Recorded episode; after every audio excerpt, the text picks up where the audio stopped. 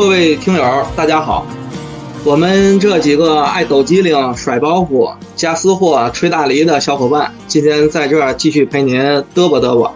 今天来的小伙伴呢，有北漂天津卫，呃哈喽，大家好，我是北漂天津卫，还有我们的老朋友阿丽。大家好，我是阿丽，我目前在许昌，我是乔治大学同学。还有我们的好哥们儿 A 哥，也就是亮哥。Hello，大家好。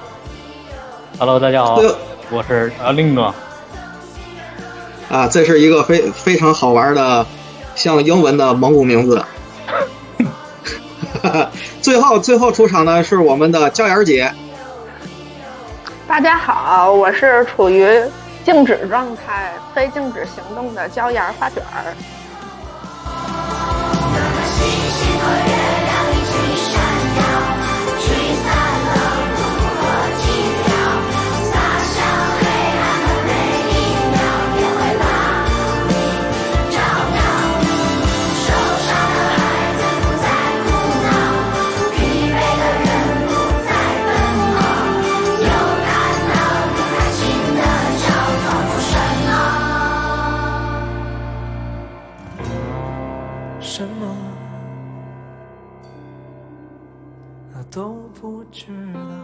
好的，那我们今天想给大家嘚啵嘚啵什么呢？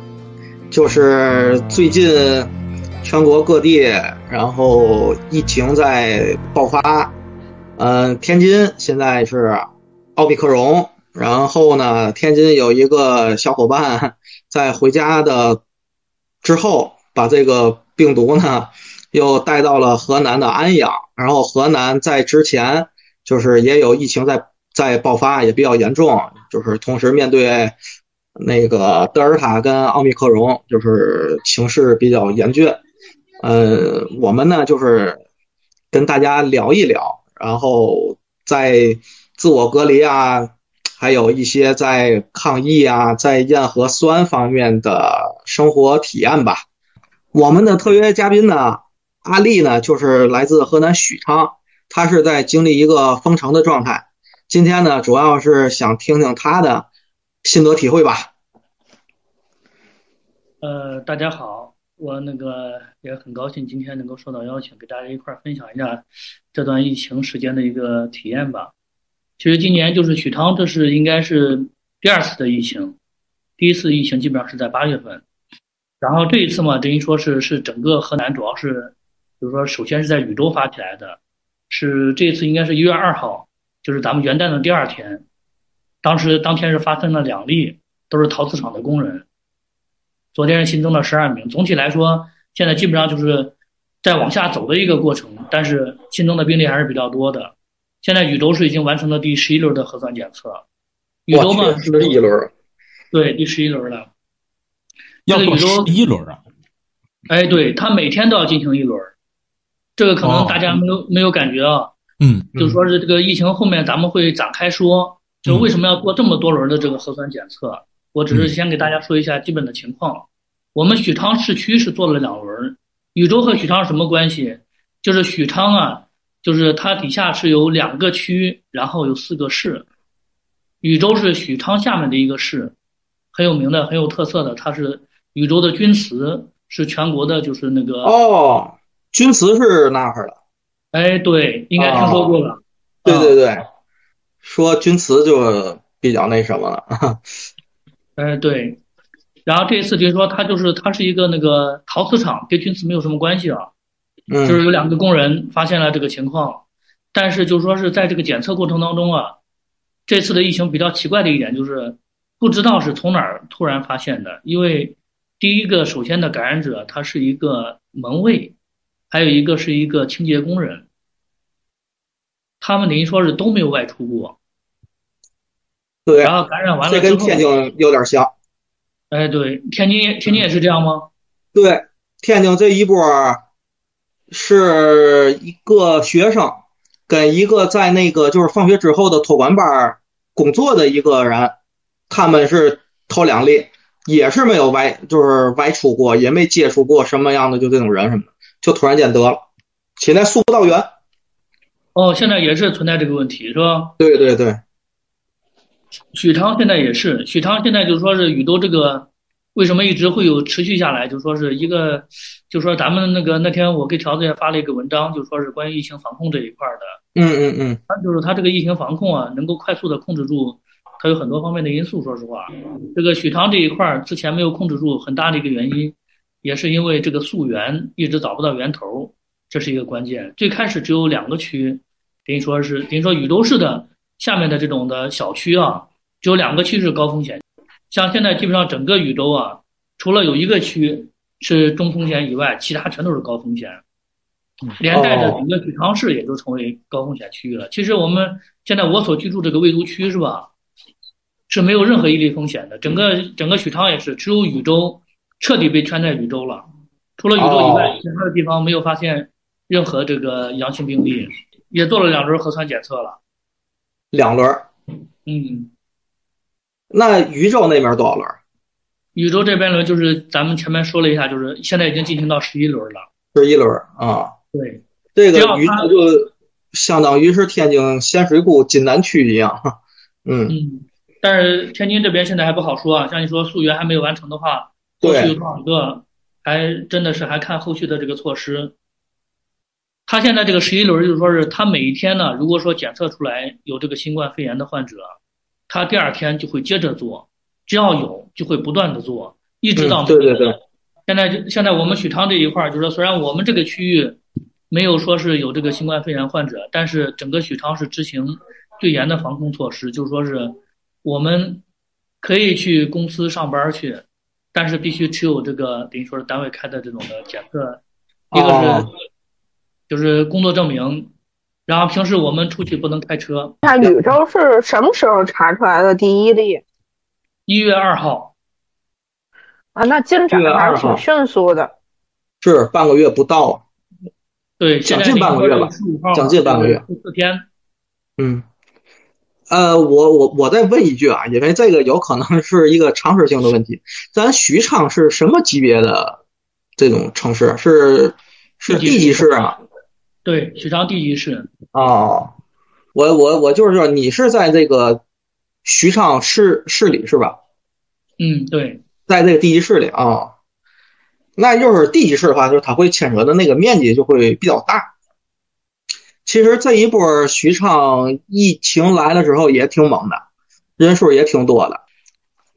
就是从爆发之后就通知你们在家就隔离了吗？呃，他是那，就说是爆发完了之后啊，他肯定最开始从这个低风险到中风险到高风险，它有一个时间过程嘛。因为最开始那两例的话，等于说许昌还算是低风险来，但是结果第二天、第三天就开始以这个二三十例开始暴增了。哦，到这个人数，它就变成这个中风险区域了。嗯，中一中风险，说实话，这个对地方来说，它就有压力了。许昌市立马就开始。相当于这种防控措施，各种的它的级别，地方的预警级别都上去了。嗯，然后再再到后面的时候，就是说，因为许昌它毕竟长葛是许昌的一个市嘛。嗯。你给我们正好元旦期间有很多这个，比如说是家里住在禹州的，有很多这种同事，他都回回禹州了，回禹州他再回来，结果宇宙发生完疫情了之后，当时就说是按照咱们这种的。你你就说我不知道条哥对这个，包括大家对这个有没有了解？就是说是一般疫情发生完了之后，大家就要做一个工作，就是叫溯源嘛。对对对，就是说一个是溯这个病情，这个就是病例的这个他到底是怎么感染的，在哪感染的。嗯。就是说另外一种就是说是从他这个区域的人，因为他都变成中风险区域了，如果有人去过他这个区域，他就有可能潜在的成为这个病毒的携带者。那你想许昌离得这么近是吧？所以说许昌等于说是当时就说是整个许昌市都有可能很多人都会成为这个病毒感染者。所以说当时我们许昌市在六号、七号的时候进行了第一轮的核酸检测。进行核酸检测的时候，我们基本上那个时候就是不让出去了。大家等于说做核酸检测的时候，他为了这个严密性嘛，说你有的说是你你去单位做检测了，有的说你是在小区做检测的，你到底是在哪做检测的？没人知道。所以说核酸检测是我们当时我们领导现在都是也是比较人性化，呃，对政府的国有企业嘛，对对这个政府的这个政策都比较支持。一一发生这种情况了以后，尤其我们是办公室，正好管这一块儿，直接领导一汇报，然后直接企业就放假两天，全部支持许昌市的这个这个等于说核酸检测政策，我们都在小区里做检测。那你这个单位工作呢？停了吗？应该也没有吧？停了呀，那两天就是基本上就是处于停滞状态。啊，你们那个是是真正的隔离了？就是说真正的不能足不出户那种。哎，是，相当于是各个小区全部处于封控状态。那你能下楼吗？比如在小区晒太阳、遛个狗、遛个鸟嘛的？可以下楼。啊。那你在小区里，你随便逛，戴上口罩，这儿你不能出去。那买菜呢？呃，买菜就是现在这个，说实话，物流非常发达。基本上我们那个许昌，就是大家，呃，顺带就是说一下，许昌有个胖东来。那知道知道。对，在全国的中超界，这个名誉很很响亮。对对对，嗯。就是连带着这个许昌啊，在这个整个胖东来这种的带动下，包括这种竞争的压力。许昌很多商超，他都做的就说是相当于是比较积极主动。一发生这种疫情完之后，立马各种这个什么呃商超的群，然后这种的蛋糕店的群，这种的这个做这个卤肉卤食的群都成立了。俺媳妇加了一堆儿，我跟你说，你需要什么，你在群里一说，人家基本上到了一定金额都给你送到家门口。最关键是它还不涨价，对吧？呃，有涨的。有啊，难难免的，而且本来疫情期间，说实话，这个物流上还是会受影响的。你想想，他车辆不让，好多车辆不让上路了。但是他再涨价也涨不到西安那个小区一筐二十斤的菜卖三三百多吧，对吧？他就是涨在一个咱能接受的合理范围内，对吧？呃，说实话，这个我对这个体就是不太敏感，因为什么？因为这这不是第一轮发生疫情了，是吧？嗯。现在就说我们当时一看禹州发生疫情，哎，媳妇儿就是比较会生活嘛，直接就停了一个东西 啊。所以说是到后面是真正的开始核酸检测其他的工作的时候，我们都觉得很淡定了，那就配合政府工作嘛，是吧？常态嘛，常态。嗯，对，这就是咱咱说的常态了。对，但是这个对我们影响比较大的，你看，就是说是从这个一月，等于说元旦过后之后，一个是我们公司有很多人他去过禹州，当时这个去过禹州的人，他执行的另外一个政策就是说是，因为当时禹州还没确定为中高风险区域嘛，这些人回来了之后，在家自己在家隔离十四天，嗯，然后就是说从一月二号发现这个病例之前，政府往前倒推十四天。这十四天之内回来的人是吧？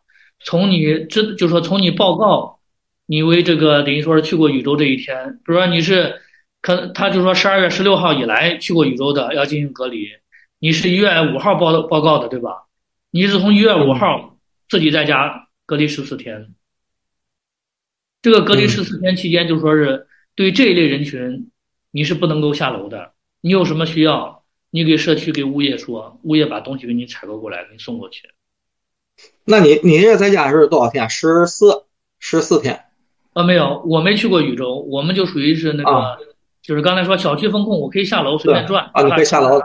哎，对对对。那你那你这强多了，最起码比我跟那个 A 哥强，我们俩就出不了屋。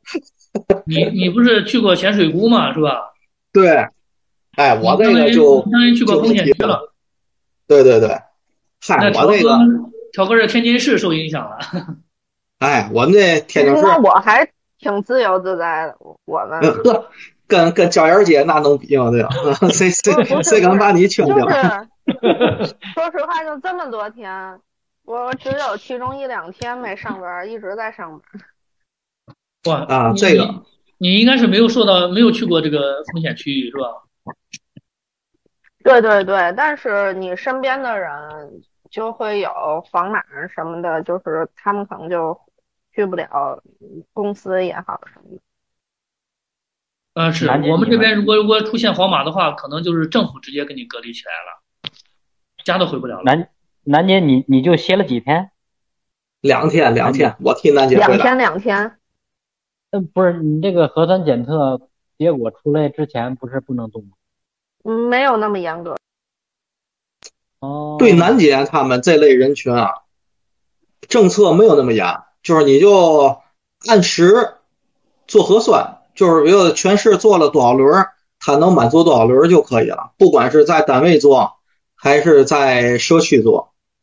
嗯，哎，你们不好奇我是怎么就被隔离了吗？我我们不好奇，我好我知道 你肯定就是拉那顺风车，拉着什么咸水沟的人了，因为你你们公司不是就在大港吗？你肯定得穿那块儿。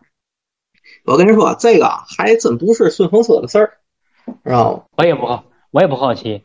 啊 你这个在全全天津市，你这发生嘛事儿，我们都不觉得奇怪。那你这条子呀，对吧？是吧？就是嗯，就是上各地儿窜，那就得是符合我的性格，是吧？对呀，哎呀，你不好奇啊？我跟您说说啊，这事儿就是命中注定，命中注定，我得叫人全家里这个一个星期，知道吗？那命中注定你得歇七天啊！你这是过年之前先先先休先休个先休个这个国家给你放个小长假，对吧？怕你过年歇不够，先提前让你哎尝试一下。我我们过年歇不了，不是歇不够，你们不知道，阿丽还不知道吗？对吧？嗯，还在值班呢。都是 对，全都是倒班的，不让歇嗯啊。然后我们书记长现在天天一一天给我至少打一个电话，啊微信这一天最少得给我发两次，不是两条啊，嗯就是发两两次。嗯早晨起来啊，问那个健康码是不是绿的，怕变色儿。晚上再问问现在你属于什么状态嗯啊，然后再打个电话。上回打个电话，我也呃跟苏姐啊聊了聊了聊，说了说了说，问了说了一堆，让我有的没的。我说啊苏姐，我说您除了问我这个核酸做第多少轮了，还有别的事儿吗？啊！书记说没有没有，就是给你打个电话，做个备所以说我想给。你涨点工资。好嘛，哎呀，本来有一波这个能涨工资，也不要涨工资吧，能多赚点的这个机会，嗯，这不被隔离了吗？完了这一波，这波现这这波现在鱼过去了，啊！这等下波，咱也别等下波了，咱啊咱希望没咱就没有下波，对吧？没有下波，你没事儿，你现在开车去咸水沽再转一圈。不行，可以的，不行，进不去，这是一个好的主意。我觉得这是一个进不去发财致富的道路。进不去。你要你要是能开车进去，后面警车就得追你跑，知道吗？你开车到那儿，你就下车，然后你从那个这个栅栏边上钻进去，不就完了？那照样警察开着车追你跑。嗯 我呀，你知道吗？这话说得去年了，十二月，十二月呢，我就意外发现了本书，《霸唱天下》，就是写鬼鬼吹灯那个哥们儿，嗯知道吗？他就有了一套新书，叫，呃呵，哎呀，叫大耍，知道吗？嗯，哎，是叫大耍还是叫玩闹？反正可能是大耍。嗯然后呢，我就觉得，哎，我可以看看，因为咱那个不管怎么的，天天下霸唱那个名声是也是有的吧，对吧？嗯鬼吹灯写的这么经典啊，我这个书是有多新呢？我不知道，反正是四本儿。然后我就在网上搜，没有电子版，就网上没有，哪儿都没有。我就在图书馆搜，图书馆可以借。我打十二月份我就搜完了。天津市图书馆哪有呢？海河教育园图书馆有，津南图书馆有。哎，我就呢想着多儿呢，从那儿过下了班，我在那儿借去。一直就没有说下了班能我从那儿过的这个机会。像佳儿姐刚说，你拉个顺风车没有，都是直接回市里了。然后就是一月四号，知道吗？咱仨在录节目的时候，鸡哥不给我发短信了吗？就是约我转天吃早点嘛。嗯我就赴鸡哥这个约了。吃完早点，十点了，我们俩再聊会儿天啊。十点了，十点我一看也别拉了，什么顺风车什么嘛的吧，正好这个点儿了，跟那点儿想拉也都没有了嘛，那个点儿就是活儿比较少。我呢就想，那我既然空车回去了，我就稍微的绕一小点儿点儿点儿，我就去那个津南区图书馆了，我去借这本书了。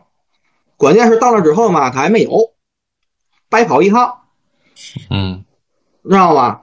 白跑一趟我就回家了。回家之后，到市里一点半找找个一个豆丝，我们家门口吃完面睡觉了。睡醒觉，就是这就是那两天啊，该上班就上班。等再下夜班，就是礼拜六上礼拜六，那是几号啊？七号是八号啊？下夜班，一看手机，天一亮一看手机，崴泥了，这崴了，知道吗？嗯咸水沽发现确诊那个嘛了，病情了。我一看这完了，知道吗？这彻底是凉了，知道吗？那当警察然这叔叔给你逮走，呃，那那点儿就是咱他们反应没有那么快嘛，对吧？我就回回来了，回到家之后，然后我是不到九点到的家吧，十点左右，单位那边就有反应了，就是问有没有最近上咸水库去过的。咸水库啊，就是津南区的这个区政府所所在地，就是咸水沽镇。它这个津南区的这个图书馆就坐落在咸水沽。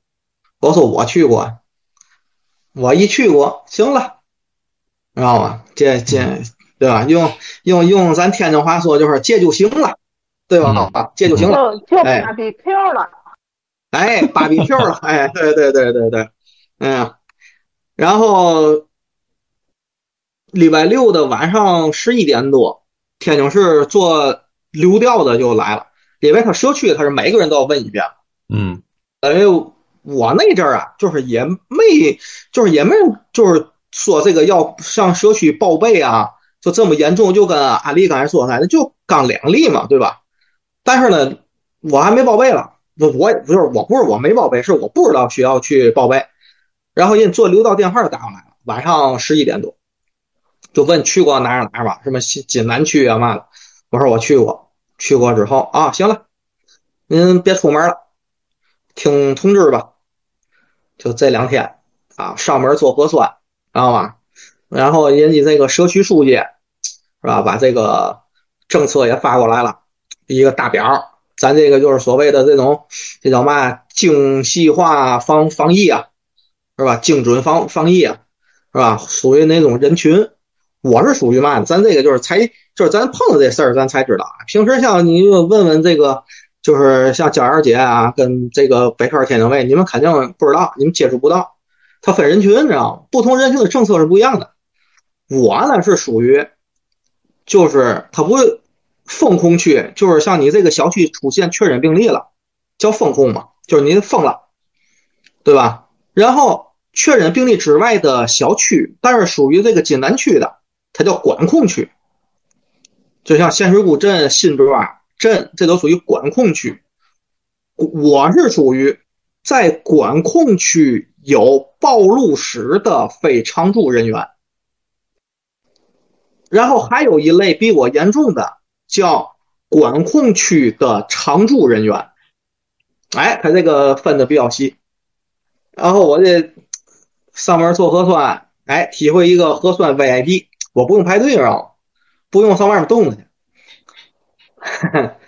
这就被政府给白擦了吗？哎呀，我呀问过，我说咱这政府是不是管送饭呐？是不是管买菜呀？人家说呀，呃，管，但是呢，牵扯钱的事儿啊，容易说不清楚，买贵啦，对吧？还是买的菜不好了？他说您啊，在网上买，网上买呢，然后呢，你放到门卫，然后人家呢有物业的或者是怎么样，给你找人送送上门，放在家门口啊，然后管倒垃圾，嗯，这个还不错吧？反正我感觉刚才听阿丽说那个，就是咱这两个城市现在目前看，就是民生啊还是什么的，我觉得做的还不错。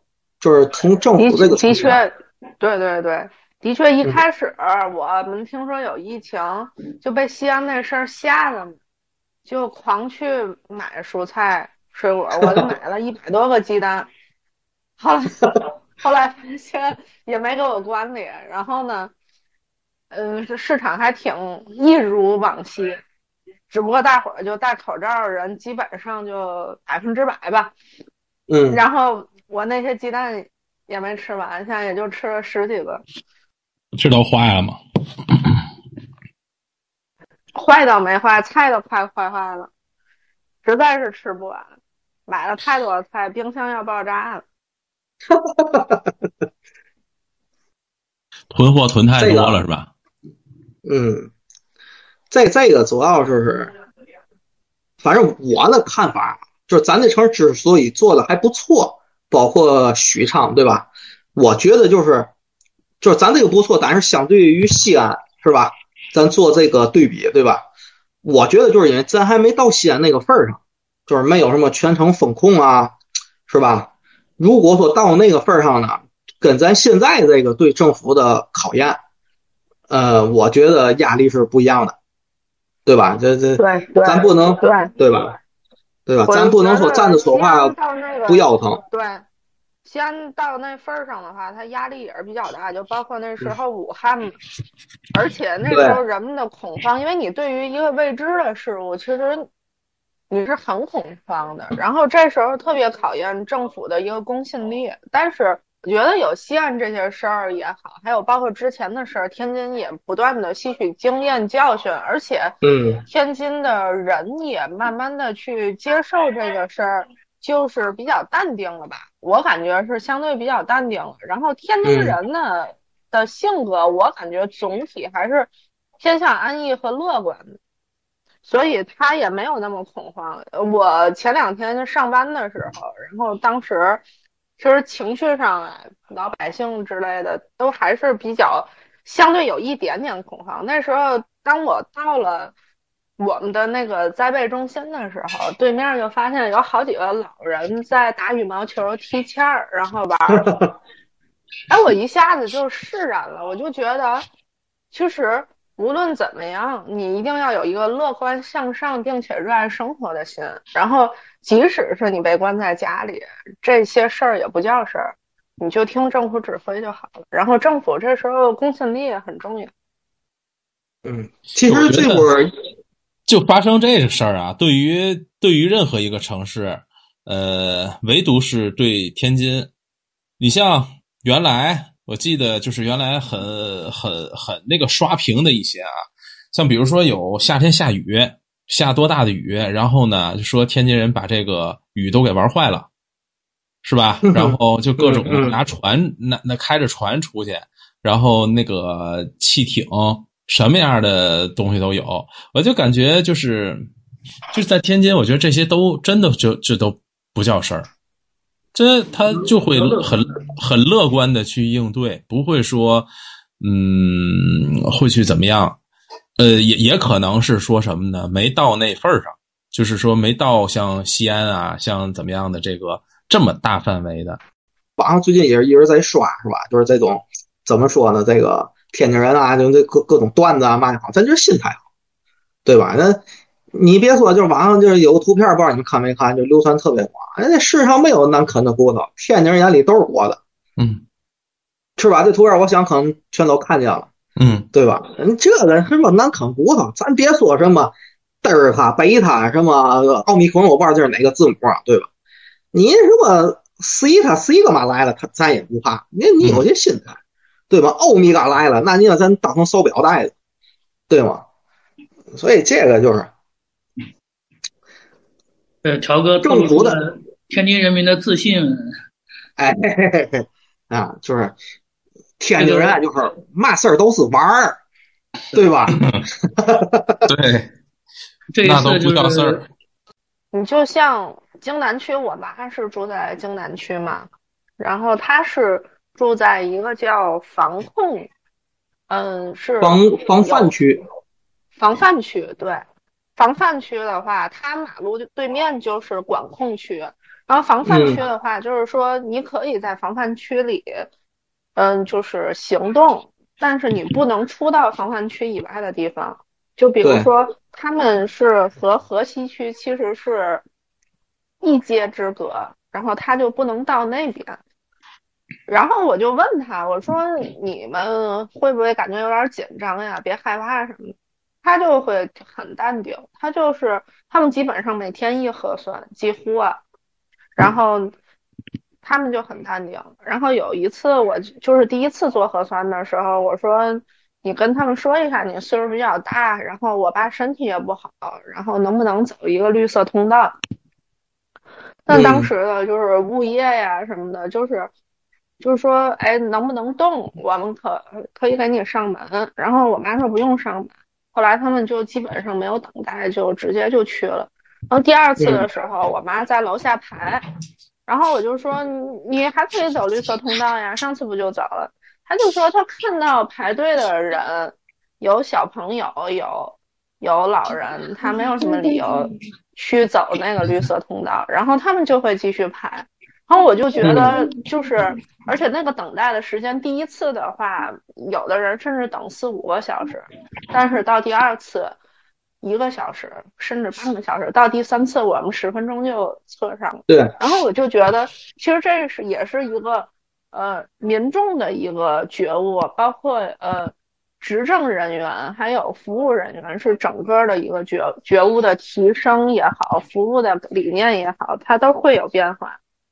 所以现在的话，就是说，天津的疫情，我希望能立刻控制住。如果要控制不住，老百姓也慢慢的去能接受这个事儿。其实我觉得，主要是政府的公信力，你是在加强还是减弱，这点是非常重要。即使是疫情变得越来越严重，如果政府公信力还在的话，这个事儿并不是就是一个。嗯，到了不可收拾的地步，因为相信在不断的管控隔离中，无论是德尔塔或者是奥密克戎，这这些事情都不是那么重要，因为我们在管控，所以它即使传染性再强，我相信也可以可以克克服。然后天津这次是奥密克戎首例。就是说那么大规模的传播嘛，然后如果要成功了的话，希望也是给其他城市做了一个示范。我相信也会做到一个示范。但目前来讲，作为我来讲，从一开始的恐慌到现在还是变得比较淡然，然后也相信天津市政府可以搞好。这个其实怎么说呢？就是你要是从总体上来看。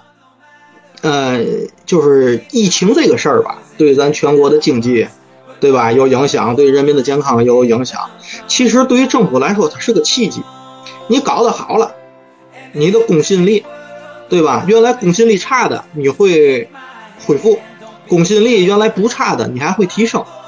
当然了，这有机遇呢，也就有风险。你管不好，你公信力公信力可能还会再下降，对吧？像我第一次做核酸的时候，去了四五趟，然后当时社区说叫我们，后来到最后呢，由于当时民众好多就没听指挥，然后就没叫，没叫就自发排队了。等到我做的时候，我说你不是叫我们社区告我，就是人太多又不叫了，又排排四五个小时那种。我一看我就半夜去做的。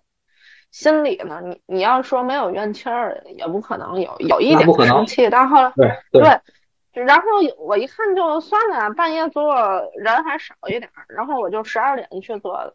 十二点做的时候，那时候特别冷，那两天天津特别凉。嗯，这时候我就发现，就是那些志愿者站那直跺脚，我就觉得这个事儿怎么说呢？我觉得我的我很冷，但是其实。人家比我还辛苦，这时候就有一个排队的人，就喊那个，就是就是这个志愿者，就把自己怀里一大包暖宝宝掏出来，就是说让他们贴贴，最后人家没要，然后我就觉得，就看完这种事儿，我就觉得我的怨气一点都都没有了，我就感觉其实这种东西都是在相互理解，如果老百姓理解，就是志愿者理解。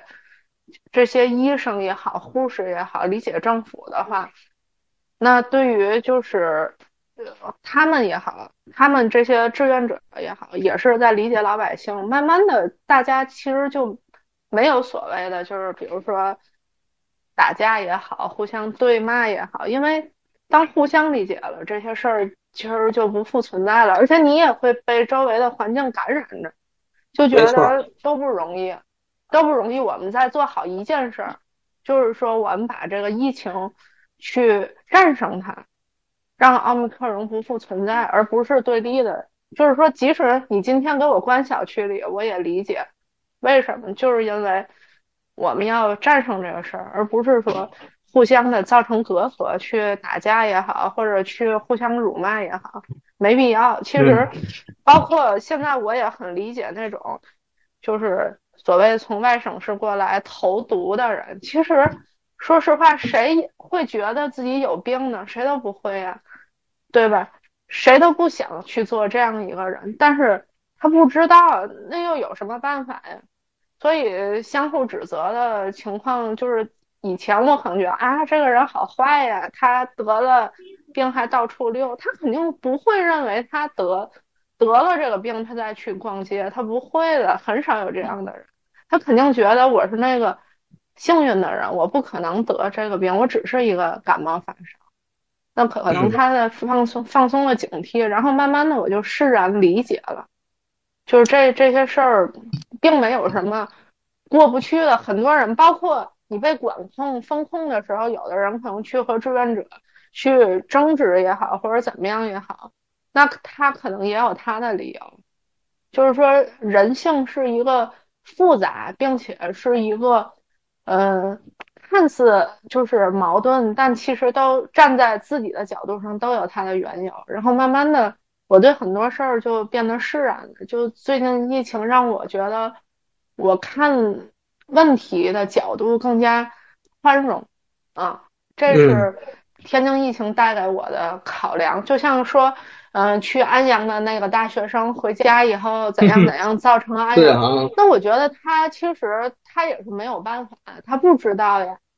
他到的时候，他也不知道。包括那时候，我们同事的母亲在石家庄刚开始有疫情的时候，赶紧回到天津了。然后他是石石家庄的人，然后后来很快就红码，然后我们同事也红码，我们当时就很担心嘛，当时会有点生气，觉得啊这人好自私。但是其实你站在他的角度上来讲，他一听有疫情就想啊我赶紧逃离这个地方。人是趋利避害的呀，如果你是他，说不定你也要逃，就是说你很难，就是说坐以待毙。所以现在我也理解他。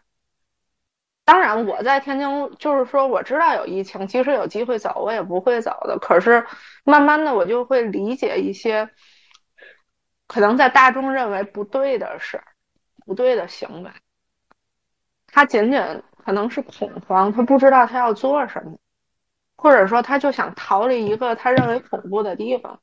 慢慢的，我我就觉得这些事儿并不是那么不可理解。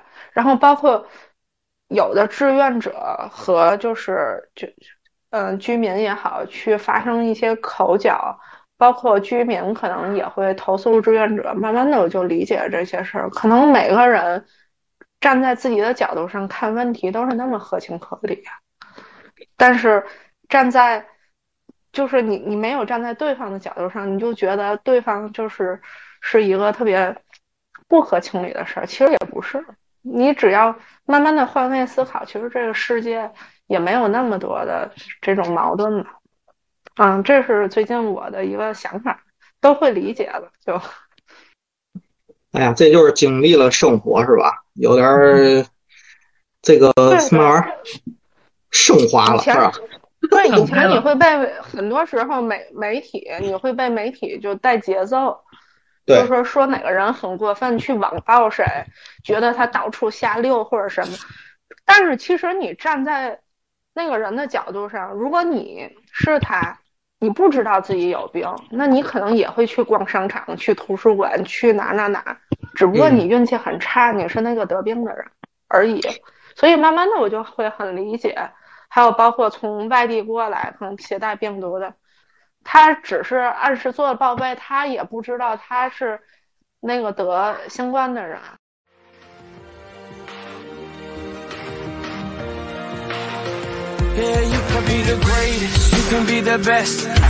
也许他们会明白莫泊桑的一句话：生活可能不像你想象的那么好，但是也不会像你想象的那么糟。人的脆弱和坚强都超乎了自己的想象，有时候可能脆弱的一句话就泪流满面。有时候你发现自己咬着牙，已经走过了很长的路。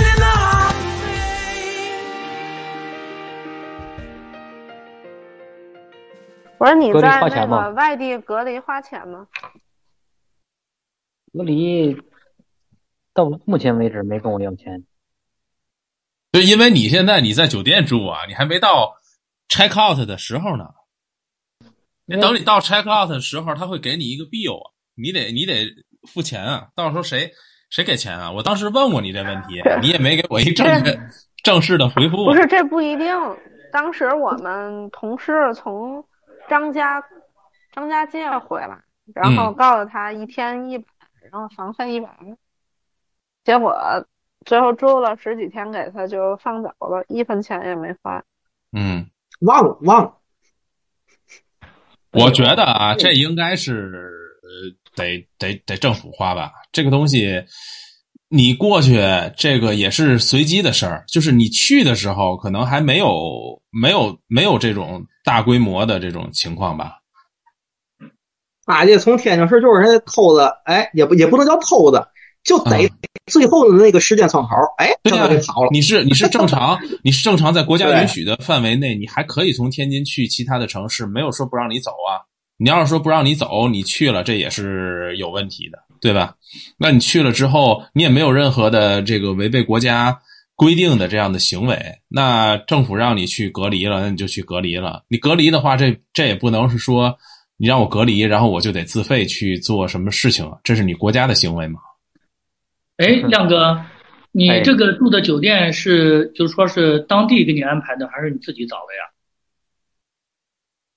是这样的，我反正来的时候，来我我是九号九号坐的高高铁来的昆山这边，然后因为是来这十号跟这边聊的是十号入职嘛，十号入职就九号来，九号来之前我也跟这边的嗯这个 HR 联系过了，联系过就是打听了这边的这个对外省市人员进入昆山之后，这个疫情方面的规定，当时说是没有没有规定，连核酸都不用做，只要是绿码就行。所以我就就就就来了。当然来了来来的这个到昆山之后，因为也也没做也没有四十八小时核酸这个阴性证明。当时出来之后，第一时间就找这个昆山南站的这个工作人员报备嘛，我说我是天津来的，不拉不拉不拉，这个是各种情况是如实的这么跟人家一说嘛，然后就是当时因为他这个疫情这个抗疫这块儿，还有各方面都都有一个滞后性。你像八号天津八号凌晨天津这个爆发这个奥密克戎，然后我是九号来的，但是十号就出天津市就不行了，就需要这个审批了，这样，所以所以到这边之后，当时在昆山南站的时候，就是工作人员说，还是说是就是有绿码，然后出站就做一个做一次核酸检测，然后就可以自行离开了。九号我下火车的时候还是这样规定的呢，然后就是当然做核酸也是免费的，就就报备一下就行了。然后做完核酸之后，跟公司这边联系也是说没啥问题，然后但是就就在这个这个节骨眼上嘛，当天九号的晚上，然后昆山这边就出了文了，凡是天津市来的人都需要进行集中隔离。嗯，虽然市里边有这个规定，但是嗯，街道这边还是有一个消息的滞后性吧，包括这个执行起来可能也需要一定的过程。然后我一直到就是包括派出所呀，就当地的派出所呀，然后街道的，包括幺二三幺五这个市政热线呢，都打电话，就是这个这个询问这个事儿，询问完也没有说没有说是这个就必须隔离。这个因因为我们一般接触都是当当地街道的嘛，街道说那个十号出这个九号的这个核酸检测的结果是阴性的，然后说十一号再做一个吧，然后就又安排了一个核酸检测，结果十二号后来又是阴性的，然后由于怕这个，因为我还没入职嘛，公司也怕这个受这个这部分的牵连，所以一直没有让入职。所以这个十二号的时候，这个接到的就说要要集中隔离，但是隔离酒店 满了，没有地方了，就先我就一直在这个我自己找的酒店住，因为我也怕就是各方面有有问题，因为。虽然自己做的已经已经尽自己力量做到最好了，就是包括你像我从蓟县到那个天津南站，我就直接就坐了一辆车过去的嘛，就从从天津市我就没没我都没停，没有跟别人接触，就直接到了天津南站，然后九点的到了天津南站，十点的火车嘛，就直接就走来这边了。亏了你没找我吃板面来了。哎。好嘛，我这经受经受住了诱惑，没有 这个执行板面计划。哎，然后来这边也是，然后十二号就是我到这之后，我也没跟那个其他的人有特别那啥的接触，就直接就自己住酒店就完了。什么时候有个人之后，再再说吧。别人哎，但是你你自己你自己住的这个酒店跟。政府安排的那个酒店，政府安排的那个那就别说了，他肯定是有隔离措施的，对吧？而且呢，酒店里头的工作人员，包括那个住住户什么，就是住酒店的人，他都知道哪部分是隔离区，哪部分不是。那你自己住这个酒店，知道你是有这情况吗？嗯，我我告诉他了，我是天津来的，但是当时的时候，他们接到的这个指令还是说是，嗯。健康码、行程码，然后就这样就行。嗯，明白，就明白，就没有说还没有，就是说执行到这个天津市来的人就有隔离这一步呢。也就是说，你住进去的时候，他没把你当做是隔离人群，他只是说你所有一切手续都正常，你只是从天津来的，而且呢，你也有这个绿码，这些都有。嗯，就是当你是正常的住客住在这儿，但是呢，你也跟他报备了。同时呢，这边的就是昆山这边的这个街道也知道你是在这边要隔离住住在这个这个酒店了，对吧？他应该知道这个情况。是的，我跟 我我我就是疫情这方面，因为个人都得注意嘛，对吧？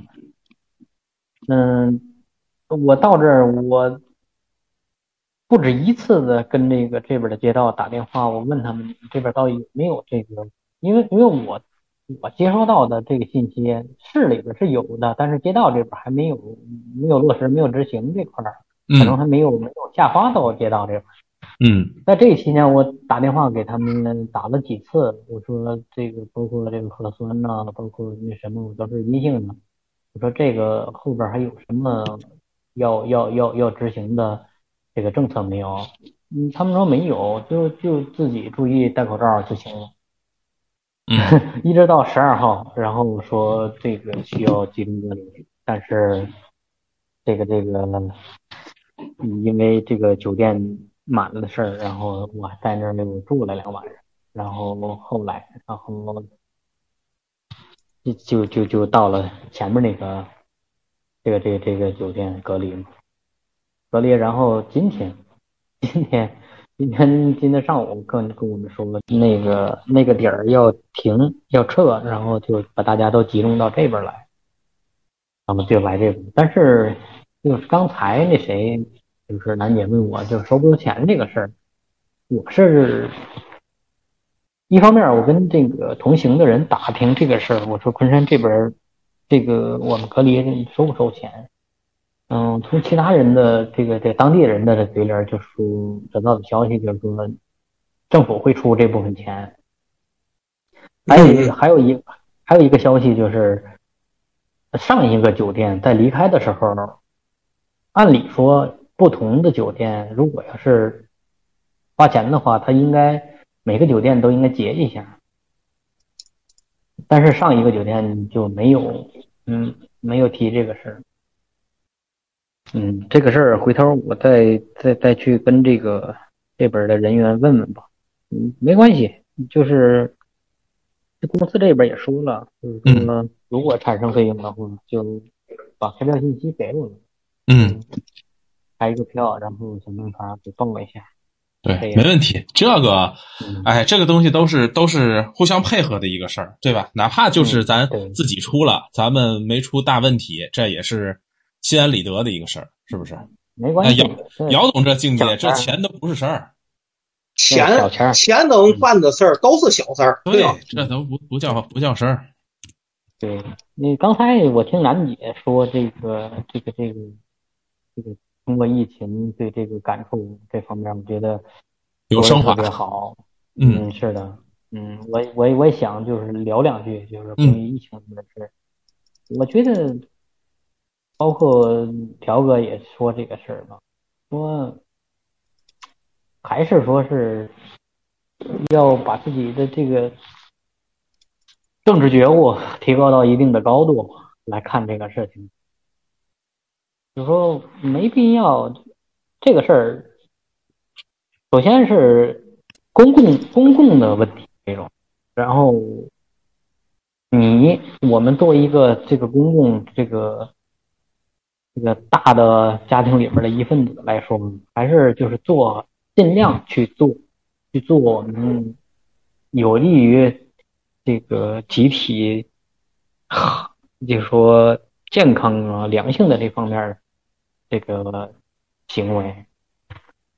然后这样的话，不过我们有点情绪也无所谓的，就像条哥说的，人嘛是吧？谁哎没有点情绪对吧？一点人非圣贤嘛对吧？对，是的，就那就不是人了，对吧？对吧 有点对，所以既然我们想当想当人的话，对吧？就得有点情绪。七情六欲嘛，对吧？喜乐哀乐悲痛惊，这你你你对，你得全会儿，对吧？是的，就说我想说的一点就是说，还是希望就是咱们年轻的听众啊，多经历，多出去，多走，多看，多经历，就是哎说提升，还是要提升自己的生活能力。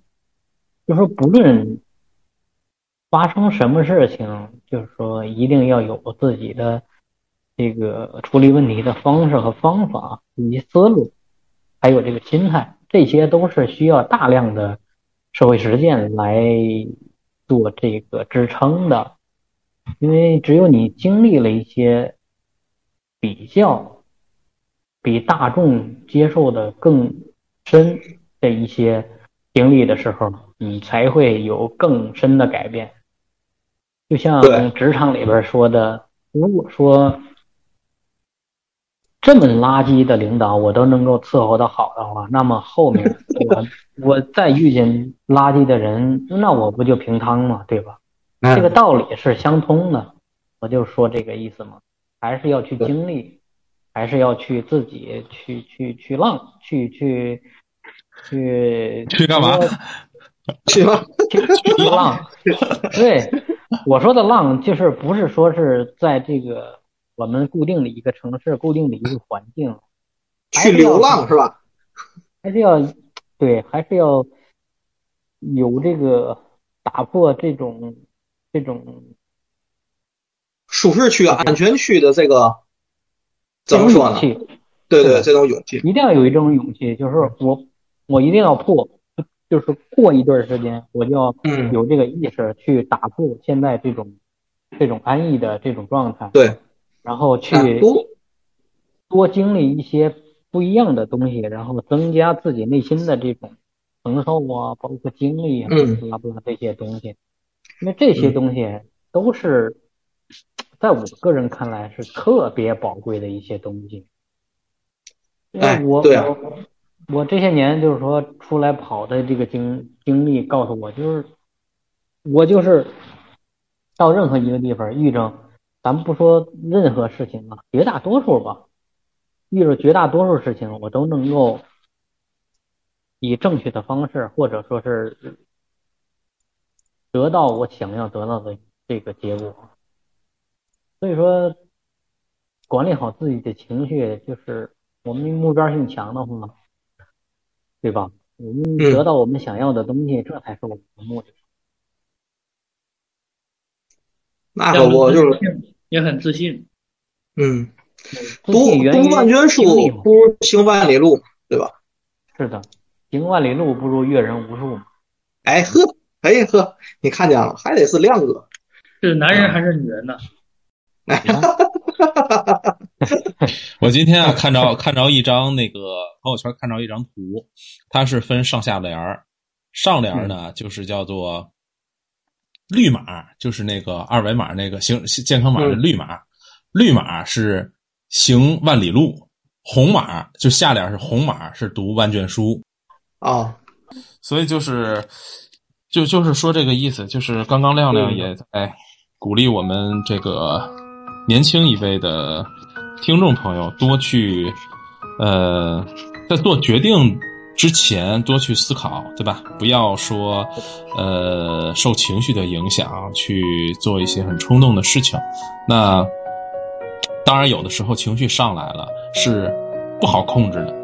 啊，任何一个人都不是这么这么好，能够把情绪控制的非常到位的。但是呢，随着时间的推移，随着你自己的这个呃历练，那么你在接触社会的过程当中，会有各种各样的事情发生。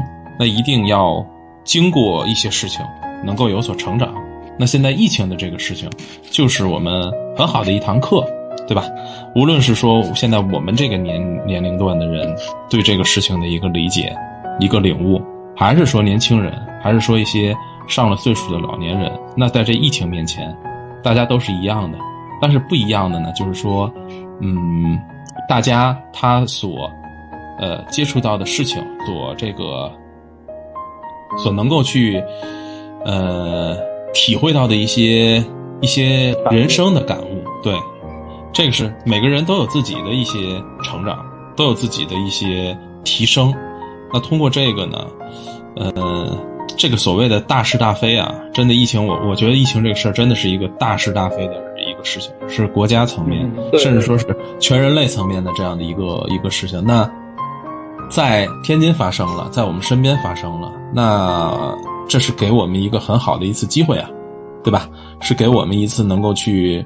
呃，历练的机会，对，去历练的机会，这是一个一般人或者说一般情况下很难去参与、很难去这个近距离的能够在你身边发生的这样的一些机会啊，所以，我我觉得这个是我们要要要怎么看这个问题了啊，这个是我们很很难得的一个机会。哎。其实这个就是，嗯，再就是说，刚才咱亮哥对吧？咱 A 哥刚才对吧说的，给听友这个建这个建议对吧，也是特别好，嗯，对吧？你看今天我们排队看有小朋友啊，这特别可爱啊，然后就是看小朋友那儿来回来去跑嘛，就是从小朋友来说的话，比如说七八岁啊、四五岁的，他对于这个疫情这个事儿，他没有说这种这种什么恐惧啊，这是个病毒啊，这种没概念，他就觉得对，他会觉得有一个。对他会觉得特别好玩的事儿，然后啊，大伙儿都出来排队了，人特别多，是吧？然后其实这个就是对小朋友来说也是一个特别难得的一个经历。像没有咱小时候咱就没有这种经历，对吧？你小时候怎么去做核酸？天天张嘴，对吧？然后来一签儿，来一签儿的，对不对？然后可能会干呕啊什么的，怎么排队啊？然后爸爸妈妈告诉你，然后你冷了或者你不耐烦了，对吧？小小朋友喜欢动啊，对吧？会告诉你必须得排队，然后呢，他他也会成长，对吧？这就是跟亮哥刚才说，就是你任何人就走到了社会上，你经历了一些不是在家里面的事儿，你都会成长，嗯，对吧？其实用咱天津话说就是，对吧？你不离开你父母，就是离开你爸爸妈妈、爷爷奶奶，那些都是宠着你的人，到了社会上没人宠着你，经受住社会的毒打，知道吗？你要是还是那么不懂事儿，什么？娇气啊，事儿多，这个那的没关系，让社会教你做人，对吧？其实这个就是话说的有点糙，对吧？对吧？咱说的文气点儿，对吧？高尔基，对吧？有三部曲嘛，对吧？最后有一个就是我的大学，它的第第三部，它的大学是嘛大学？不是说哪哪个大学，人家说了，高尔基我的写我的大学，我的大学是社会，社会就是我的大学，他会教你很多东西，嗯，对吧？教教你知识，教你生存的基本技能，他还会教你怎么做人，嗯，对吧？呃，所以说还是要步入社会，对吧？多经历一些事儿，特别是多经历一些让你生气的、负面的、遭受不公平的待遇，才会让你成长，才会让你的性格，对吧？你的这种这这这这这个心理去趋于成熟，对吧？其实这个就是不不要总在这个有人保护你、有人帮你干这个、帮你干那个，然后宠你的这些呃亲人们的怀抱里待着，对吧？人嘛，如果都是正常死亡的话，早晚有一天他们要先你而去，到时候你没有保护了怎么办呢？早经受毒打比晚经受毒打强得多，对吧？嗯，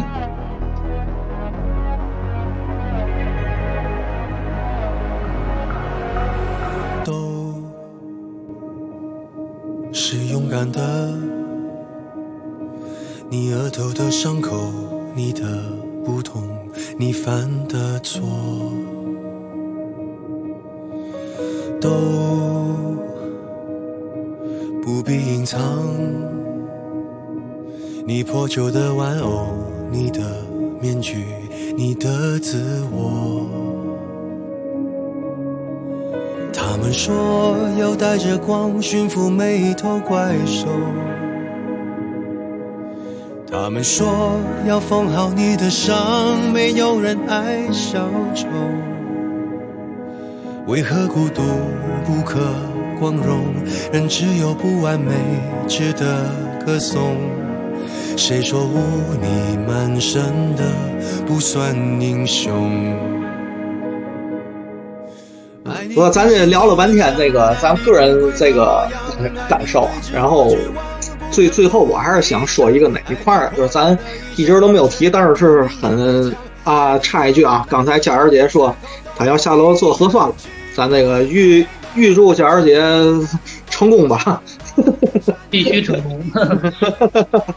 那个，咱在就是我还想说，咱可以聊聊，就是什么呢？就是我也挺有感触的，就是这个医护人员，包括社区工作者，包括志愿者。哎呀，最近就是给我的触动，就是真的是那种，比如说像救火的，你看见消防员对吧？然后边防的看见边防战士这种。就是真的，就是像比如说是一场战役的话，咱其实只是一个被动的参与者，咱不是说真正在前面在扛着枪在打打仗的人，真正在打仗在消灭敌人的其实是医护人员，然后给这个医护人员提供枪支弹药的、保障后勤的是社区工作者跟志愿者，而且社区工作者有的时候还得真刀真枪的上上面干去。这个什么呢？很有风风险，因为咱下楼做核酸，接触前前后后排个队十个人，人家那可是一个小区一个社区那么多人，他都得接触，嗯，对吧？你这要是出现一个两个病例，咱有可能，咱咱接触的概率还是小，相对相对于别人那些没有出现确诊病例的，那概率大了。但是相对于人家来说，人家医护人员、社区工作者。咱概率还是小，因为你排队嘛，前后就那几个人，人家可是都得在接触啊，对吧？特别怎么说呢？我我父我我父亲，然后在物业嘛，然后也是帮忙退了休，也是弄到半夜十二点啊什么的。还有我同学也是属于政府下沉到社区的，哎呀，那累的是真不行，然后很。不能说是很努力吧，就是付出非常大。是，阿丽，你们那边有没有这这这种下沉到社区的或者什么的？呃，那必须得有啊。呃，我们说让我们小区门口就是那个就是政府的这个就是下沉到社区的二十四小时不间断，哎，你看看，就一直在那儿。我是昨天我是那个我们单位嘛，就是那个去办理给那个，就是有一些人，因为他那个必须要，比如说运输物资的车辆是吧，办理一些通行证之类的，安保人员，我们当时办公室嘛，去那个我们的示范区去办理。到我们下班完以后，他们正常五点钟下班，昨天我们等到六点多，人家先是这个开会，开完会中间出来了以后，给我们办理完了之后是吧，接着又去忙去了。还不知道忙到几点呢。然后我我是那个周四的时候，跟我一个同事聊，然后他爱人是一个医务工作者。当时禹州发生疫情之后，就是说是前几轮就是许昌市已经派了很多医护人员过去了，但是后面是不是那段时间等于说是这个形势比较严峻？当时等于说许昌市动员从其他的这个五个市，就是说三个市区，还有包括主城区这一块儿，又紧急抽调了两千四百名医护人员。他爱人是其中一个人，就是通知的时候就说是很紧急，一般都是这个我们这儿都说是这个真的是现在大家对这个政策啊，对国家这种号召比较支持，一般上级给你要求说，比如说是出两百个人是吧？嗯，一般可能他会出两百二、两百三，能多出个多出个，就是不怕辛苦不怕劳苦这种的。当他人去的时候就带了一身衣服，啊去到那儿了以后连夜核酸检测。检测完了以后，因为去的紧急嘛，这个本来呢又属于是这个疫情的这个重症区，基本上就说属于是这个也没有酒店，没有其他的这种居住场所，还晚上住在车上，直接等于说是救回一晚上，给你发个军大衣，那真真的是这个非常非常辛苦。像我们昨天去做那个，我回来之后，正常情况下是我是下完班了以后五点半去做那个志愿者嘛。做志愿者，然后我我昨天因为晚了一些，就是刚才说办那个证明，基本上到六点半了，六点半我就在那儿待着，就现在许昌还不算很冷，但是我待了一个多小时之后，基本上市场就冷的不行了就。然后你想想，其他那个人员长期在外头的，尤其是那些，比如说是像这边那个村的或者街道的，是吧？他也没有什么特别多的防护设施，就自己穿暖和一点，要穿的少的这种的。让你怼一晚上，这个真的是很辛苦，真不行。嗯嗯，咱们这种的，人家说是这个，你的生活安定是因为有人在负重前行，是吧？哎，对对对，对，力哥说的对。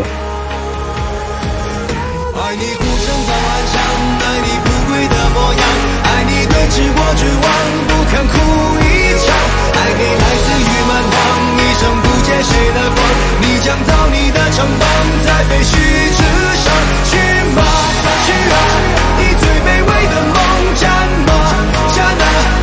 最孤高的梦，致那黑夜中的无言与怒吼。谁说站在光里的才算英雄？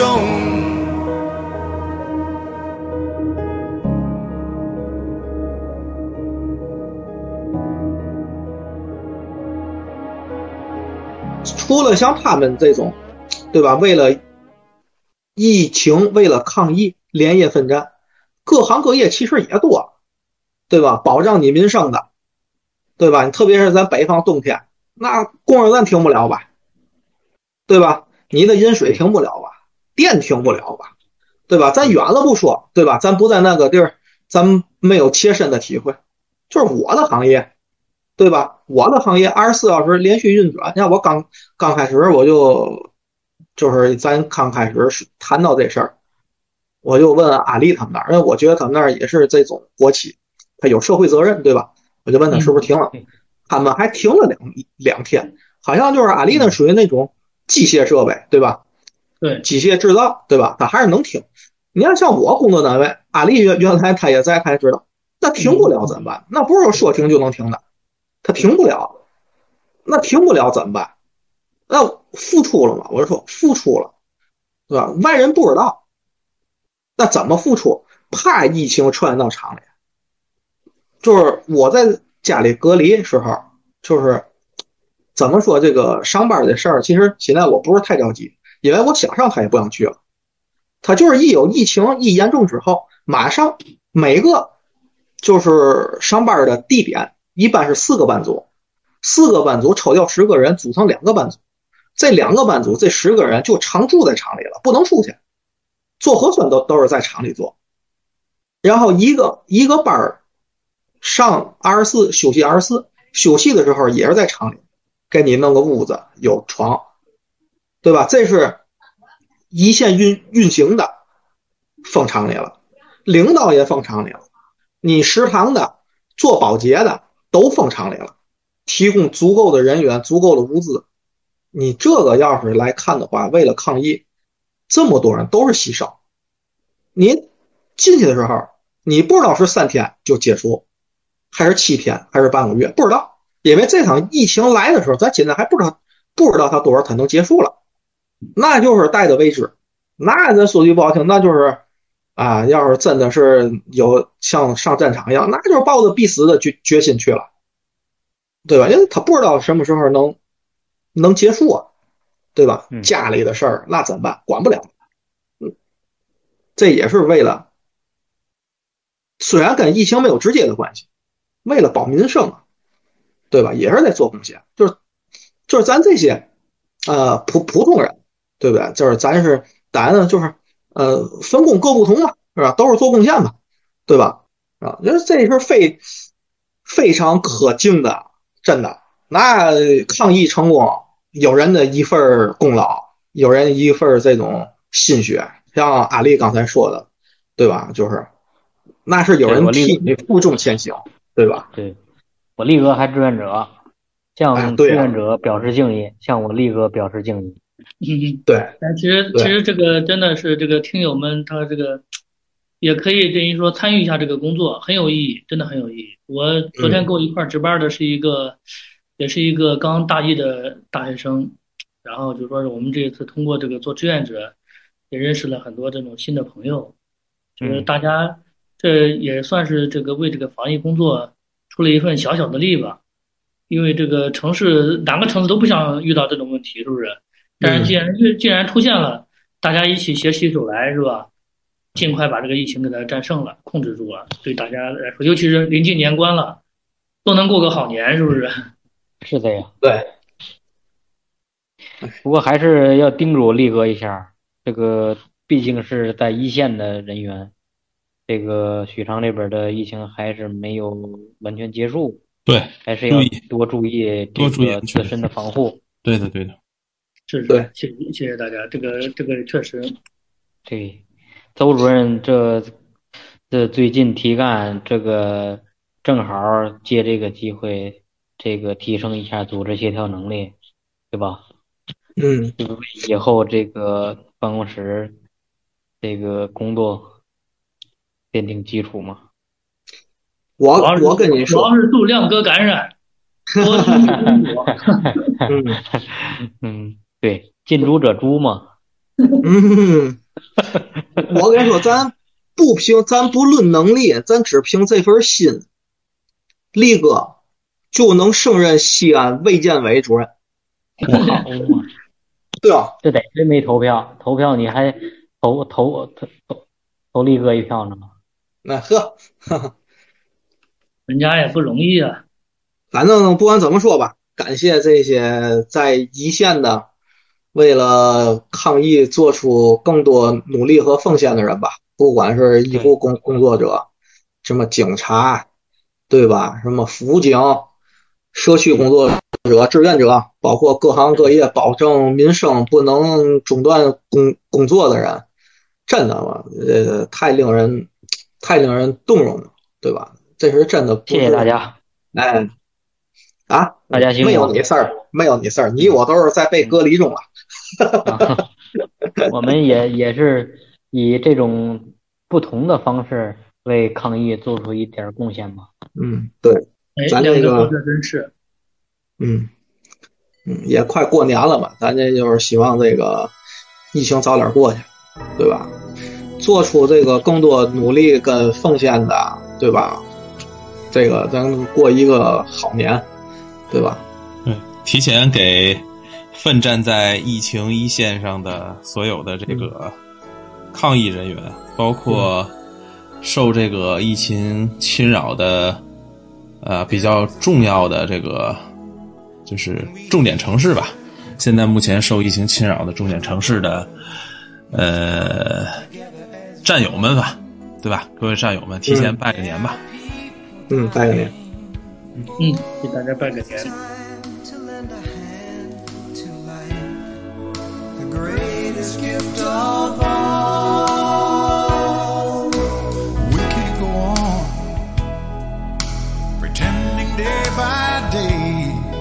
That someone somewhere will soon make a change. We are all a part of God's great big family. And the truth, you know, love is all we need. Are the world. We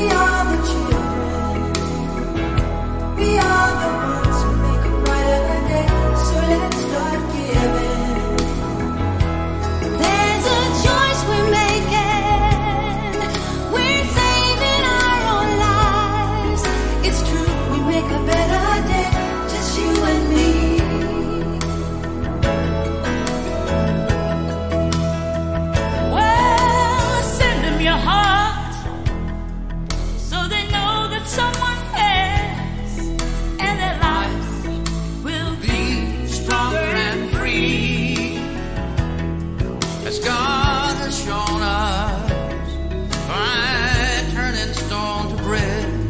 And so we all must lend a helping hand. We are the world. We are